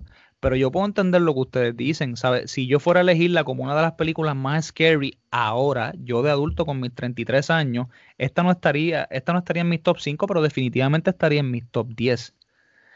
Y, ¿sabe? Empujando el tema de que la. De que agotamos la ciencia, yo entiendo que las escenas donde ella sigue yendo al doctor y siguen buscando una cosa tras la otra, ¿sabe? Que llegan al hipnotismo, a la psiquiatría, a neurología, psicología, ¿sabe? Estamos literalmente agotando todas las ramas de la ciencia hasta que a ella no le queda más, ¿sabe? A ella le queda aceptar que esto está fuera de sus manos y fuera de la ciencia y que tiene que buscar ayuda de la única cosa que ella no quiere, que es cuando tú dices que ella le dice se encojona porque hay una cruz, pues nos los tienen que presentar porque básicamente, loca, te tienes que chupar aquella única cosa que no quieres, que es la fe.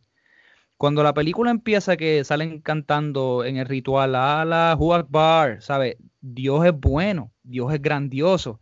Sea, Blatty nos está vendiendo aquí básicamente desde el comienzo que la solución para todos los problemas que están ocurriendo de ellos es Dios.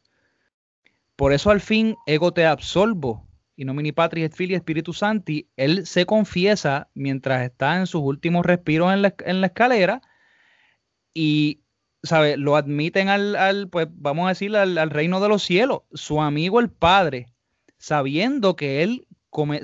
O lo empujaron o cometió suicidio que eso es un pecado bajo la iglesia católica, me equivoco. Ujú. ¿Sabe No, que cuando él se tira, tú, tú puedes verlo bien claramente, es un momento bien rápido y de hecho Blatty, este, Blatty era el que quería esto y él se lo dio. Friedkin no quería ese final. Friedkin quería que esto no pasara, pero entonces Blatty le dijo, no, no, no, no, tú me tienes que dar este momento. Él se suicida, él se sacrifica, él se tira por las escaleras a sabiendas de que él se va a morir. Él invita al demonio a entrar. El demonio no se le mete a él porque sí. Él lo invita y entonces ahí es que entra. Y estas son, estas son las cosas que a mí me gustan. Mira, como tú dices, las escenas fuera del cuarto, de mis escenas favoritas fuera del cuarto, son las escenas del detective Kinderman con él o del detective Kinderman con la mamá. A mí me gustó mucho ese personaje. Me gustó Y- mucho ese personaje. O él fuera, ahí tú, ahí tú ves el amor de, de Friedkin por las películas, cuando ellos se sientan juntos a discutir las varias películas, o, o- o al, o al actor que tú te pareces, o cuando lo, básicamente le dice que se parece a Paul Newman, o la atención de la sugerencia, como mencioné ahorita, de que su hija fue la que asesinó a Burke, ¿sabes? De que pregúntele. Yo estoy, Eh, yo estoy yo me quedo contigo. con eso. Yo estoy contigo en lo de que. Yo, sí, yo estoy contigo en lo de que esto, es una- esto fue una película para asustar. No tenía que encajar en todas las maneras. Yo la estoy analizando porque la volví a ver otra vez. Este, una de las escenas que a mí más me gustó, y lo mencionaste ahora, o sea, hablaste de ella ahora y lo quiero mencionar. Es bien interesante que quienes le presentan la otra alternativa, dirían, dirían unos amigos tuyos y míos por ahí, José, la pseudo alternativa Exacto. eh, son los mismos doctores. Los doctores le dicen, bueno, hay otra alternativa. ¿Es usted religiosa? Porque la iglesia católica, ta, ta, ta, y le hablan de la misma ciencia diciéndole eso. Y a mí eso me gustó de la película, que hay una, y eso fue lo que te escribí cuando la vi, le dije, que dije, ya esta película es bien más, es más profunda de lo que yo pensaba. ¿Por qué? Porque la película es la, es, es la lucha entre dos discursos que siempre han estado en lucha. Bueno, por lo menos en ciertas instancias. La ciencia peleando contra la religión. En esta película, la religión fue la que hubo que la bregar, fue, fue por la religión que se resolvió el asunto. La pregunta es, ¿se resolvió el asunto? O sea, esa es la pregunta. Pero la religión es la que, la que termina siendo, y el cambio de mentalidad, eso, ahí te la compro, porque eso sí me gustó, la mamá, que es, y, y es, bien, es bien interesante, ¿a qué se dedica la mamá? Ella es actriz. Ella es actriz. Y aquí me voy a ir en algo que yo sé que a lo mejor el autor no pensó, quizás sí, porque es escritor. La mamá es actriz. La mamá no cree necesariamente en la religión, en los discursos religiosos. Qué curioso que una persona que estudia actuación, que es una carrera de artes liberales, pues tiene ese pensamiento. Eso no es curioso, eso suele pasar. Las personas que tienden a estudiar estas carreras, pues tienen esa apertura quizás y tienen esas formas de pensamiento. Y eso no es malo, no es que no crean en Dios, es que a lo mejor no creen en algunas cosas. Pues esa persona que durante toda la primera parte de la película la vemos dudando, diciendo que no puede ser, que no, que ella quiere la ciencia y lleva la nena, le hacen un montón de, de, de, de estudios, termina literalmente metiendo en su casa a un jesuita, Mary, a un sacerdote, pero, eh, haciendo un, un, un, un patrón de eso, un, ejercicio de exorcismo y curando a su hija a costa de la vida de un, de un sacerdote. Eh, que, de dos. De dos, exactamente, de dos. O sea, pero, pero a, a, costa de dos sacerdotes y uno de ellos que tenía una crisis de fe y qué lástima que usted no esté viendo la cámara. No sé qué pasa, con, no, nunca sé qué pasó con la crisis de fe, nunca lo sé. Entonces, lo digo así casi llorando porque es que ¿para qué me la presentaste si no sé lo que pasó? ¿Para qué me lo presentaste? Yo, yo me estaba con, yo estaba cada vez que ese tipo se iba en una crisis, yo decía, wow, esta película va bien deep. Este tipo tiene unos cuestionamientos y es un tipo que estudió, porque para ser sacerdote tú mínimo tienes que estudiar como 10 años de esa cuestión de teología. Este tipo estudió, pero no tienes una resolución. Ah, bueno, al final, cuando él le aprieta la mano, te arrepientes de tus pecados, le aprieta la mano como un sí y te absorbo, ta, ta, ta. Pero yo te puedo hacer. Yo, te, te yo tengo hacer una pregunta para ti, Alex, y, Ajá, perdona dime. que te interrumpa. En esa cuestión, si tú tienes la duda de que Dios existe, ¿también tienes la duda de que el diablo existe? Claro. La gente, Y, la, y presenta- quiero- presentación del este diablo. Por este podcast. Primero, porque el, el host del podcast es Fico y no, no quiero que, que- O sea, y segundo, porque este no es el momento. Pero en las crisis de fe, en la religión cristiana, que es una religión binaria. Binaria es o estás en un lado o estás en otro. Eso es una religión binaria. eh, o dicotómica le llaman. Si tú no crees en una cosa, no crees en otra. ¿Por qué? Porque una cosa depende de la otra para existir. El bien El depende del mal. No estoy diciendo que el bien se subyace al mal, pero son dos polos. Es como hablaba el Fico, el- es el yin y el yang. Él tenía que dudar de ambos, José. Pues la muestra de, de- del demonio no, no sería la, ¿sabe? la antítesis de la no creencia de él. Al él acepta, por eso que yo dije ahorita, ¿no crees en Dios? Pues te lo pruebo con el demonio. Exacto. Pero entonces, él, hace, él lo acepta, él lo, él lo, él lo asumo yo que lo deje entrar, porque yo tampoco estaba en la mente del escritor. Y eso me gustó, cuando, porque él se sacrifica por la niña, hay un sacrificio, pero inmediatamente muere y la otra escena que yo tengo es absorbiéndolo de los pecados. Te voy a tirar una preguntita de las de Fico Canjiano, de las que le gustan a Fico Canjiano. ¿Y quién sabe si él- todavía el demonio estaba dentro de él o se volvió a meter cuando él estaba muriéndose apretando la mano? Válido, válido, válido.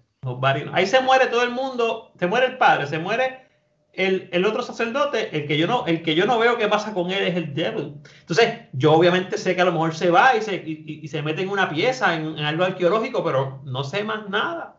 Y de hecho, al final, yo no sé si ella, eh, ¿sabes? Se convirtió en una creyente porque ella le da el amuleto de San José al otro padre. La única que yo veo con la posibilidad de convertirse en una creyente es la niña que cuando le ve la Le cuellera, entonces le da un beso al padre y se va.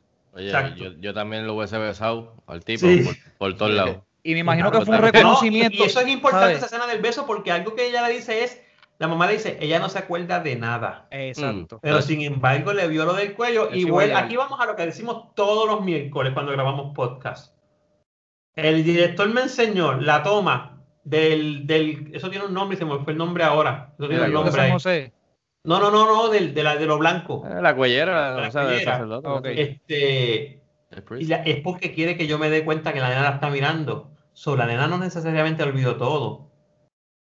So, por ende, esa nena, si llega a recordar en algún momento eso, aunque eso fuera de la película, para necesitar mucha terapia. So, um, pero, Definitivamente. pero definitivamente hay, hay, hay cosas que se quedan abiertas. Y José, no, no me malentienda, a mí la película me gustó y me Ah, gusta no, la no, lucha no. que hay. A mí también.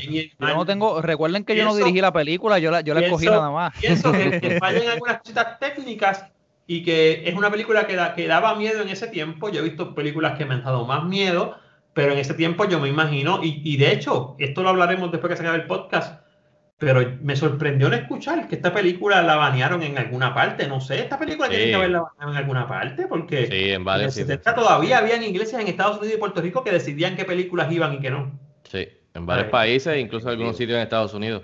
A mí lo que me sorprendió fue saber que la iglesia, sabe, la iglesia, algunas, no todas, lo ayudaron, sabe, para, para meterse en sus archives y conseguir muchas cosas. De hecho, dos de los padres que salieron en la película son sacerdotes de oficio. Específicamente el, el, padre, el padre Dyer, que sale al final, que es el que lo confiesa, y el otro que es el que le habla de Merrick al, al arzobispo, si no me equivoco. Es, esa es la posición que, que tenía el, el otro de la iglesia.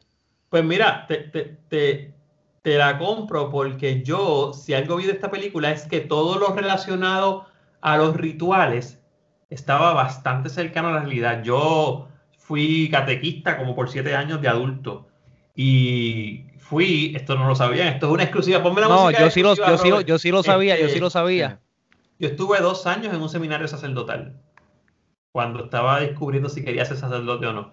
En otro momento hablamos de eso. So, yo conozco este tema bastante a fondo eh, y cada, fíjate, todo lo que vi, el, el, el, el, el sigilo sacramental de no decir las cosas en confesión, de que tú tratas de que la persona se entregue, de, de los ritos que ellos hicieron antes de comenzar, de, de del agua bendita, que él le echó, él le echó un placebo porque él necesitaba probar que era verdad. Eso es cierto. Tú tienes que probar que hay algo para que la iglesia te apruebe dar un Te apruebe, te apruebe, exacto. Este, y en el 2021 la Iglesia Católica todavía practica, pero no a ese nivel el exorcismo. No crean que es a ese nivel como está en la película. Son otras cosas. Esos ritos yo dije, wow, esta gente se orientó. Esta gente se orientó porque eh, así es como pasa eso. So, eso me gustó, eso me gustó. Ok, eh, vamos a ir ya casi casi cerrando la mesa virtual. No sé si Fico quiera aportar algo más. No, yo estoy igual que, que, que, que usted- que- que ustedes, exacto. Yo, a mí me gustó la película, o sea, no, no es que creas que a mí no me gustó, simplemente que no. A mí, me, como dije, o sea, me la, se me ha ido perdiendo el brillo y esta es la tercera vez que la veo y no sé si, si mejore, porque no creo que la vuelva a ver. Veremos a, veremos a ver, este, never say never. Ah, pero rapidito, antes de, de salir de la mesa, quería mencionar el excelente trabajo de efectos especiales, eh, especialmente mucho, que básicamente todo para esa época era práctico, el excelente trabajo de, de maquillaje. Sí. eh, Mi esposa la vio conmigo y mi esposa es maquillista profesional. De hecho, ha maquillado películas y me dijo, está brutal porque en ese tiempo. ¿sabes? y, y la banda sonora, que escuchándola hoy de nuevo, el theme, eh, básicamente apoyándose mucho de, de- piano, definitivamente fue influencia en otras películas, en otros themes mismos, hasta en la de, la de Halloween. Bien, bien parecida a la de Halloween. Eh, y otras películas que vinieron después de Friday the 13th que usaban ese tipo de ting, tum, ting, o sea, ese ting, ting, tum, tum de, de- de- de Halloween viene de ese. O sea, que, que- que también en, en- cuestión de la banda sonora y, y la música que se usaba en esas películas, después fue emulado en un montón de otras películas por en Hollywood. Así que quería mencionar en, en el aspecto técnico que eso, esos departamentos, brother, o sea, la sacaron del parque pues, y, y- ayudaron a que a elevar a la película a que fuera un palo en ese momento cuando salió. Así que that's, that's, that's pretty much it. Definitivo. Pues mira, vamos a movernos eh, para los quotes. Los quotes memorables. Les prometo que no los voy a leer como Morgan Freeman. Los voy a leer normal. Eso fue por la semana pasada solamente. Eh, los voy a leer bien rapidito porque estos quotes me dan, me dan un poquito de miedo. Dice, The power of Christ compels you. Your mother's in here, Caras. Would you like to leave a message? I'll see that she gets it. Esa línea estuvo cabrona. Yo me reí cuando ella, ella le dice eso. I'm not Regan. Well, then let's introduce ourselves. I'm Damien Caras. And I'm the devil. Now kindly undo these straps. Esa está bien graciosa. Eh, what an excellent day for an exorcism. Esa es la mejor, en verdad. My idea of heaven is a solid white nightclub with me as a headliner for all eternity, and they love me. There is only one. Where's Regan? I'm here, in here, with us. Obviamente la clásica, que todo el mundo la conoce y la han parodiado en otras películas de comedia.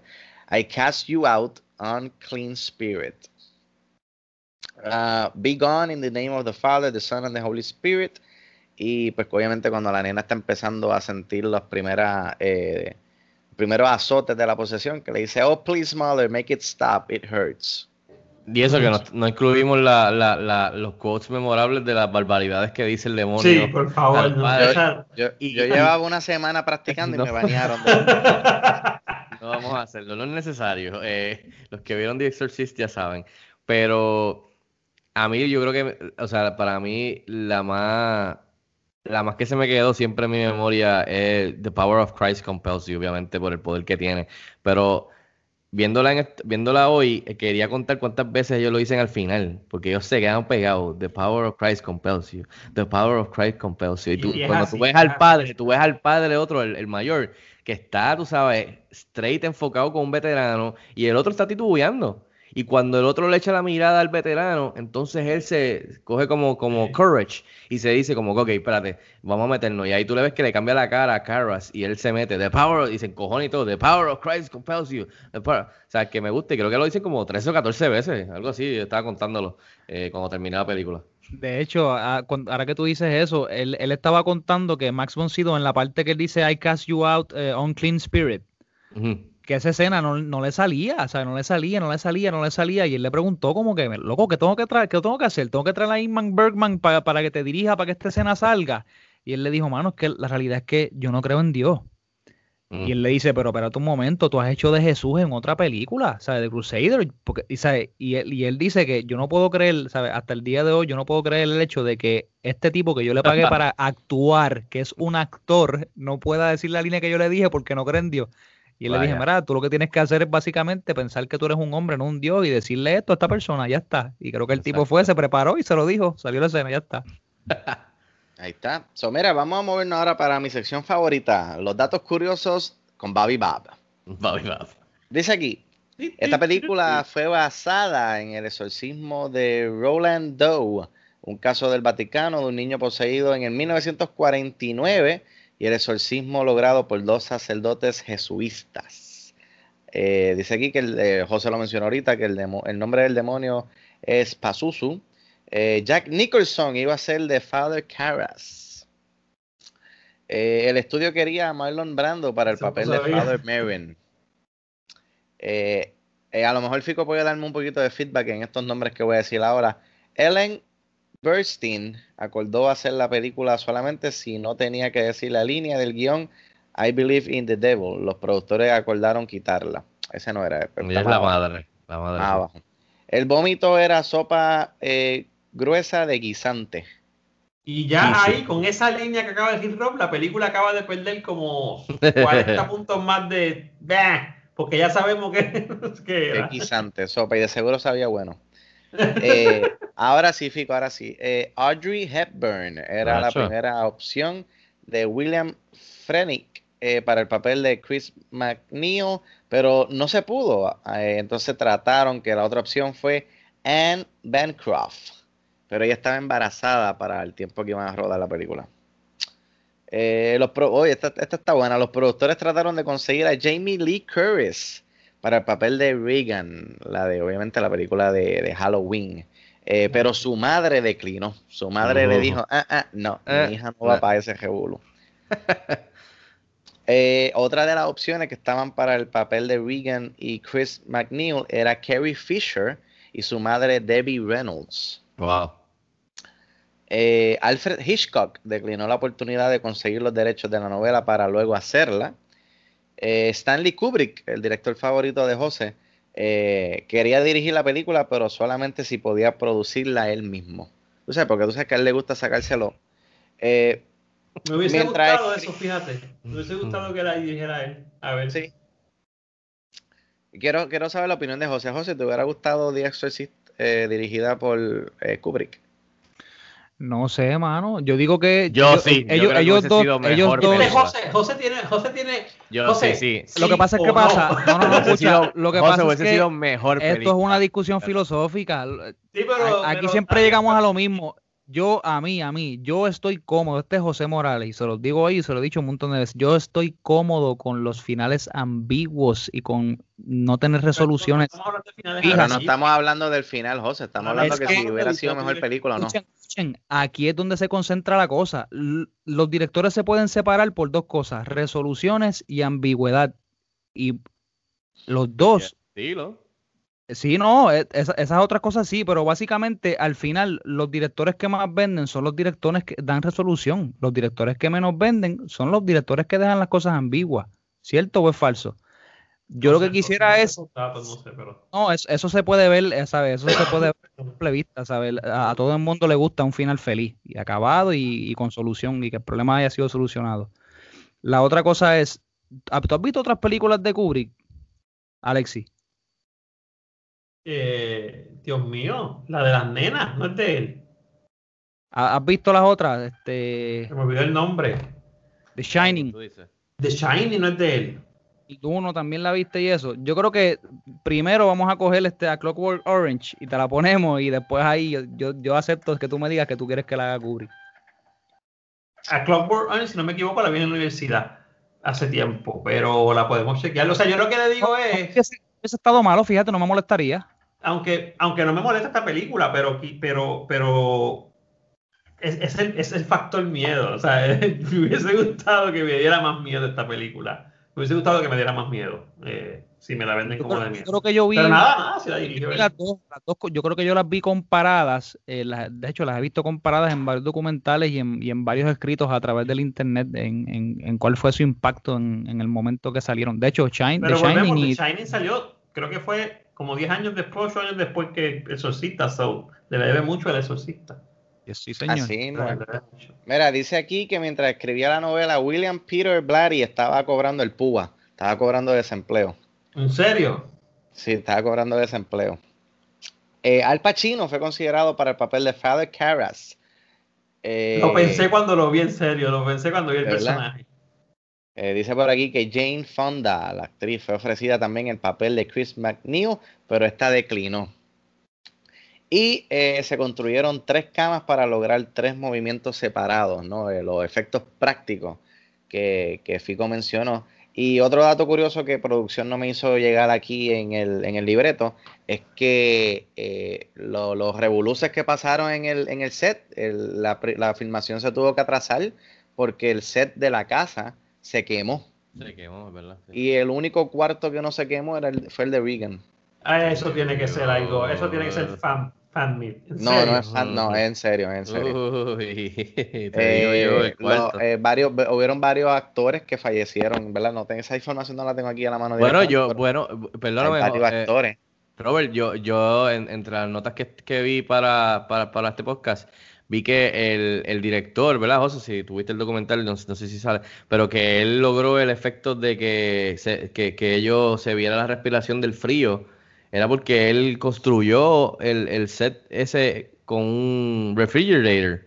O sea, para que estuviese Wow. bien frío y los actores tuvieron que usar debajo este, ropa para, para el frío. Pero así es que él consiguió ese efecto de que se, fue- se viera el frío y el humo eh, para esas escenas. Así que no sé quizás si por eso fue que entonces se salvó el cuarto, porque literalmente era un refrigerador cuando se quemó todo lo demás. Así que Es posible. También Oye, le y- dio una bofetada a este, Ah, a, sí, a Bill para que- O'Malley, para, para que, pudiera pusiera- llorar y arrodillarse Eh. a hacer lo, lo que iba a Oye, perdonar José, tú dijiste que no, dijiste que no, que no había un final feliz, pero yo creo que quizás fue un final feliz porque el padre terminó con la, con la piecita y le dieron un beso y está vivo. No, pero me refiero a la ambigüedad que tocó Alexis, ¿sabes? Con el hecho de que no sabe, la- eso- lo que dijo Alexis es real ahí, ¿sabes? El, el demonio no se muere con el hecho de que, de que el padre se haya suicidado, tú sabes. Quizás la nena está libre, pero pues. Exacto, mira, y el último dato curioso que encontré es que esas es- famosas escaleras están en, en Washington y no sé si todavía está por esto de la pandemia, pero por un tiempo había un stuntman que cobraba 5 pesos por persona y él se tiraba dos veces al día desde el tope de las escaleras. Diadre. El cuello no se le viraba para atrás. Esas son, esas son no, unas él escaleras que, si yo voy allí y están, no las subiría ni las Sí. bajaría. Le- leí que el, que el director esas escaleras le construyeron este rubber, goma, para que cuando el stuntman hiciera el stunt, pues no se echabara. O sea que a esas escaleras le construyeron goma encima para que, para que rebotara un Ah, poquito. por lo menos. Así Y que muchachos, la, perdón, Ellen Bernstein y, y la, y la nena, las dos terminaron con la espalda jodida. Por Oh, las cierto. escenas de jamaqueo, cuando los Stonemans las jamaqueaban y las alaban. Sí. Ella terminó golpeándose el coxis y se chavó. Y ella, la nena, en la cama, con el jala y el brincoteo, pues se, se chavó la espalda también. sí, Linda Blair se, se Linda lastimó Blair, en, vida, en vida real. Sí. Eh, pues mira, el legado de esta película, Uh. ¿estarás seguro? Esta película, pues como mencionamos ahorita, pues ha tenido varias secuelas, varias precuelas. Eh, tuvo en el 1977 The Exorcist 2, The, The Heretic, eh, The Exorcist 3 en el 1990, The Exorcist The Beginning en el 2004 y Dominion, The, Pe- the Prequel to The Exorcist en el 2005.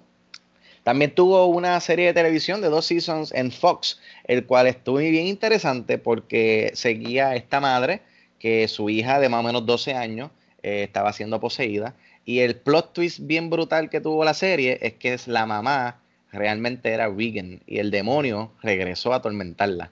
So, ellos empataron la serie con la película. Eh, y por ahí viene de camino, eh, ¿verdad? De la casa productora Morgan Creek Entertainment, una secuela directa a la película de 1973. Pero Así ¿sabes con que quién? Con, ¿con quién? Jason Blum de Blumhouse. Así que esa sí me interesa. Esa, esa sí va a Esa me miedo. interesa. Así que quiero empezar eh, con José, que este es su pick. Eh, ¿Cómo tú ves el legado going forward del exorcista? Estás en mute, José. Perdónenme, aquí estamos.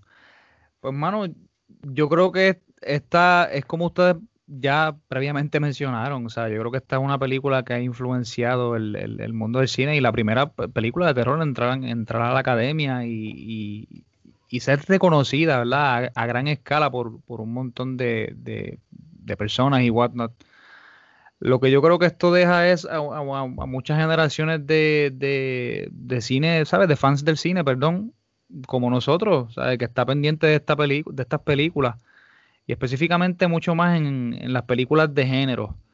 Fuera de ahí, pues no sé, habiéndolos escuchado ustedes también, pues me da, tengo un poquito de miedo por, por cuál sea el legado de esta película moving forward, porque la realidad es que esto es, e- e- estas películas yo siempre digo que tienen, ¿sabes? Como, ¿sabes? Como, como esta burbuja de, de fans y, de ahí, pues, pues como no sale. Y yo siento que este es el, el- el caso con, con El Exorcista. Pero lo que sí me da esperanza es que todo el mundo sabe, sabe, todo el mundo conoce esta película. Este, Aunque no la hayan visto, saben, ah, sí, El Exorcista, El Exorcista, sí, El Exorcista. Y por eso, pues, creo que sí, creo que todavía tiene poder en el mundo del cine. Pues mira, aunque yo. No me haya gustado tanto, eh, yo creo que sí que el legado está seguro. Eh, como mencioné ahorita, o sea, hay una, esta nueva generación se está sentando a verla para ver cuál es el big boss de, de- esta película y a ver si realmente igual, y así de aterradora como han escuchado la leyenda del exorcista. So, mira, la gente la va a seguir viendo siempre, como dice José, hay una burbuja de fanáticos que siempre la va a revisitar cuando cumple su aniversario y, ¿sabes? Eh, tienen un re-release, de seguro, no sé si existe, pero muy pronto debe haber una versión eh, remasterizada en 4K cuando se acerque un aniversario muy, muy eh, próximamente, no sé cuántos años ya lleva esta película, pero sí, no, aunque, aunque no me haya gustado la historia y la encontré aburrida, pues sí, hay que dársela y hay que reconocer que la película, eh, lo, que, lo que hizo en el 73 cuando salió, pues marcó una generación y marcó un género, marcó el género del horror que, que luego de esta película, pues no, no fue el mismo, ¿no? Y, como dijeron ahorita, eh, sin, sin esta película no tuviéramos las películas de Ari no tuviéramos eh, The Conjuring, no, teníamos, no tuviéramos todas estas películas y series de televisión de horror eh, que, que disfrutamos eh, recientemente. Así que si secuela directa del 73 no me interesa porque ¿qué, qué van a hacer? Yo pensaría que la serie que hicieron, pues sí, realmente es la secuela directa del 73 porque está revisitando esos personajes pues, a, a a- Regan de cierta manera. No, Fico está diciendo que no. ¿Por qué no? No, porque tuvo dos temporadas, le fue horrible y pasó un montón de años y ahora están diciendo que esto va a ser la, la secuela directa de verdad Ah, y pues. todo lo demás lo vamos a borrar. Así que Ay, a mí sí me interesa. A mí sí me interesa. A mí me interesaría mejor un remake. Hágate, hazte un No, remake no, con no. Sería, sería más del otro del bonche. Pero entonces, ¿qué, título le van a poner? Eh, eh, en vez de The Exorcist, Exorcist. The Exorcist 2. Nos fuimos, vámonos. Pero es que ya The Exorcist 2 está. Eso le, oye, van a seguirlo, le van a dar las llaves a Jason Blum y a Blumhouse con lo, lo mismo que hizo con la de Halloween. La de Halloween, la primera es la mejor. Tuvieron, tuvo como 17 secuelas. ¿Qué dijeron? Vamos a hacer una secuela directa a la del 70 y pico, a la de Halloween. Y le fue de maravilla. Y viene por ahí dos secuelas más, que son directas a esas. Eso es lo que van a hacer. Pues La- esta- la- la- el estilo está ahí y la ecuación está ahí. Pues esta secuela tiene que tener eh, el mismo morbo, eh, ¿verdad? Como dijo el profe, tiene que tener la misma morbosidad para, para volver a traerla al público. Eh, Porque yo creo que por el nombre solamente no lo va a hacer. Yo creo, yo creo, que fíjate, yo deliver, creo pero que no, yo, yo- yo- yo podría pensar, y voy a aprovechar para aquí para decirlo del legado. Para empezar, para mí el legado de esta película está. Esta película es un legado de por sí. Esta película, el, el tema de horror es un legado. El tema musical de esta película es un legado. El tema musical de esta película es un legado. So, eso está seguro. Lo de revisitarla, depende de los gustos. Yo creo que también la van a, a revisitar de aquí a allá, escenas y eso. Eh, saqué la cuenta, creo que son 50 años en el 2023. O sea, en dos años la película tiene 50 años. So, Ok. algo me imagino que harán. Eh, venderán figuritas del, del- de la que se encuentra Mary en. No, gracias. este, Pop. Mano, qué bueno escuchar que van a hacer una secuela directa. Y ay, déjame no decir esto, porque es que José rápido me tilda de que "Ah, no te gustan los finales antiguos, ambiguos. Mira, mano, no es que quiero, no es que quiero closure, es que yo pienso que se puede sacar mucho más con esta historia más adelante. Es una, es un- tú tienes mucho olor para sacar aquí. Eh, pero nada, el legado está ahí. No me gustaría ver un remake, porque la película básicamente, volvemos, no, no está mala. La película no está mala. Y la película, parte de la magia que tiene es que es una película vieja. Eh, es, una, es una película vieja que tú ves los escenas, las escenas de la cama moviéndose y sabes que tuvieron que haber pasado mucho trabajo para eso, pero, pero no está mal para ese tiempo. So, y pienso que, esa, eh, que- pienso que le pueden sacar, incluso sin tanto morbo, le pueden sacar una muy buena película. Porque ese tema siempre atrae, siempre atrae a los que les gusta ese tipo de películas. So, ahí está el legado. Ok, eh, Fico. Ay, hermano, yo, eh, yo estoy de acuerdo con, con Alexi y con José y contigo, ¿sabes? El legado está ahí, o sea, va- vaya perdiendo brillo ante mis ojos personalmente, eh, pero creo que en, los libros y en los listados y, y- en el word of mouth y con la cultura popular, o sea, todo el mundo sabe de Exorcist, todo el mundo sabe de, de, de, las cosas que fueron, eh, que, que, que tuvieron, o que, que fueron un gran shock eh, para el público del 73 y, y la gente habla de, de eso como, como el papá de Rob que tuvo su anécdota. O sea, de seguro si yo le pregunto a mis viejos, de seguro ellos tienen su anécdota de cuando la vieron, cuando salió originalmente y la, cuando éramos más, joven. So, el legado está, eh, ha influenciado un montón de películas, o sea, en cuestión de todo lo que hizo en efectos, todo lo que hizo en maquillaje, todo lo que hizo en cuestión de, de, de la música, o sea, ha sido emulada, ha sido copiada, eh, ha sido parodiada, eh, o sea, está ahí, está ahí, ahora va a cumplir 50, como dice Alexi, de seguro hacen algo para celebrarlo, la sacan de nuevo remasterizada, están haciendo la secuela directa, eh, tiene como 18 secuelas también que van a tratar de borrar, pero está- están ahí, o sea, que la gente puede verla si quiere.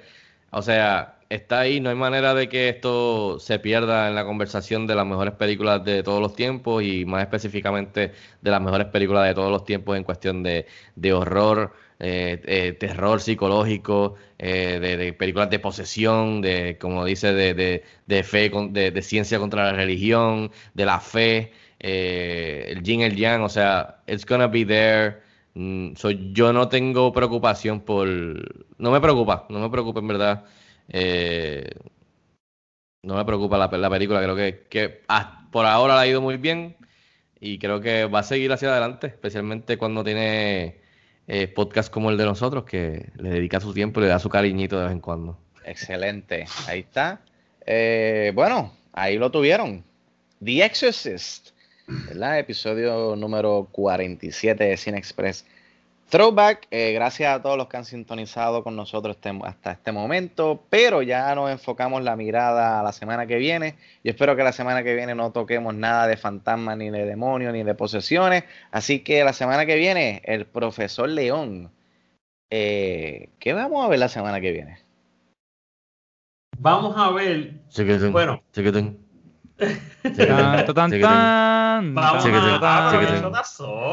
mano. Yo que iba a decirle a Rock Rock, cambié. Vamos a ver este de Conjuring en dupleta con The. Shining. Yo te la aceptaba las dos, a mí no me molestan. Yo- las veo, las veo cualquier día de la semana. Escogí una película que yo vi. Tírame el team por debajo, así exactamente, el team por debajo.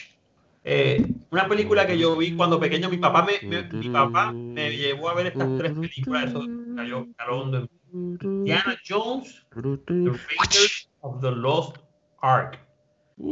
So, es tremenda película, todo el mundo la puede ver, no sé, Rob se encargará de decirles dónde la pueden ver. ¿Quién la hizo, Alexi? Un muchachito ahí, ¿verdad? ¿Cómo es que se llama él? Este, Jorge. Jorge, creo que se llama él. Un Jorge tal. Jorge, Jorge Lucas, de los Lucas de Naranjito. No, no, no. No, este, esta es una lo- película que yo, yo cuando la vi no, no sabía nada de esto, ni de directores, ni nada. A mí esta película me llamó la atención como todas las de él, todas las de personajes, por lo que, por lo que se trama. Son películas que a mí me encantan, me encantan. Pues mira, esta película ahora mismo está disponible en Paramount Plus, el nuevo canal de streaming de Paramount, que no estoy seguro si está disponible en Puerto Rico. Eh, si no, pues mira, la puedes rentar en tu plataforma de streaming favorita, Voodoo, Apple TV, el mismo Amazon, está, está disponible para rentar. Raiders of the Lost Ark, la primera de Indiana Jones del 81 por nuestro amigo Steven Spielberg. Eso es así, así que nada. Eh, eso promete la semana que viene. Ya llegó Indiana Jones, llegó a Throwback, long overdue. Así que nada, eh, vamos a irnos en la mesa virtual nuevamente. Fico, ¿dónde te pueden seguir? Pues mira, pueden seguirnos en la página principal cinexpresspr.com, en las redes sociales como cinexpresspr, a mí me pueden seguir en las redes como Fico Canjiano, les exhorto que se suscriban al canal de YouTube para reseñas en video y entrevistas exclusivas, eh, y también, por supuesto, este podcast para que la próxima vez que haya un episodio como este, pues puedan disfrutarlo y les notifique, y así pueden escucharnos y pasar un ratito con nosotros hablando de estas películas icónicas. Excelente. El profesor León. Yo estoy en el Instagram como profesor underscore león y en el YouTube, que hoy subí un video que ha gustado mucho, de hecho, eh, como profesor león. Ahí estamos. Muchas gracias. Y el, el filósofo, que por poco lo llamo la voz del pueblo, el filósofo José Morales. Esta sería la segunda vez, o no te vayas a olvidar de mi nombre, coño. No, no, Este, me no. puedes seguir en las redes a través de Soy José. Mora y La Novena Puerta. Excelente. A mí me puedes seguir en Twitter e Instagram como Bobby Bob PR y obviamente pues aquí en Cine Express Throwback como tu anfitrión especial. Voy a estar aquí la semana que viene. Así que muchas gracias a todos. Será hasta la próxima y nos vemos en el cine. Dios los bendiga.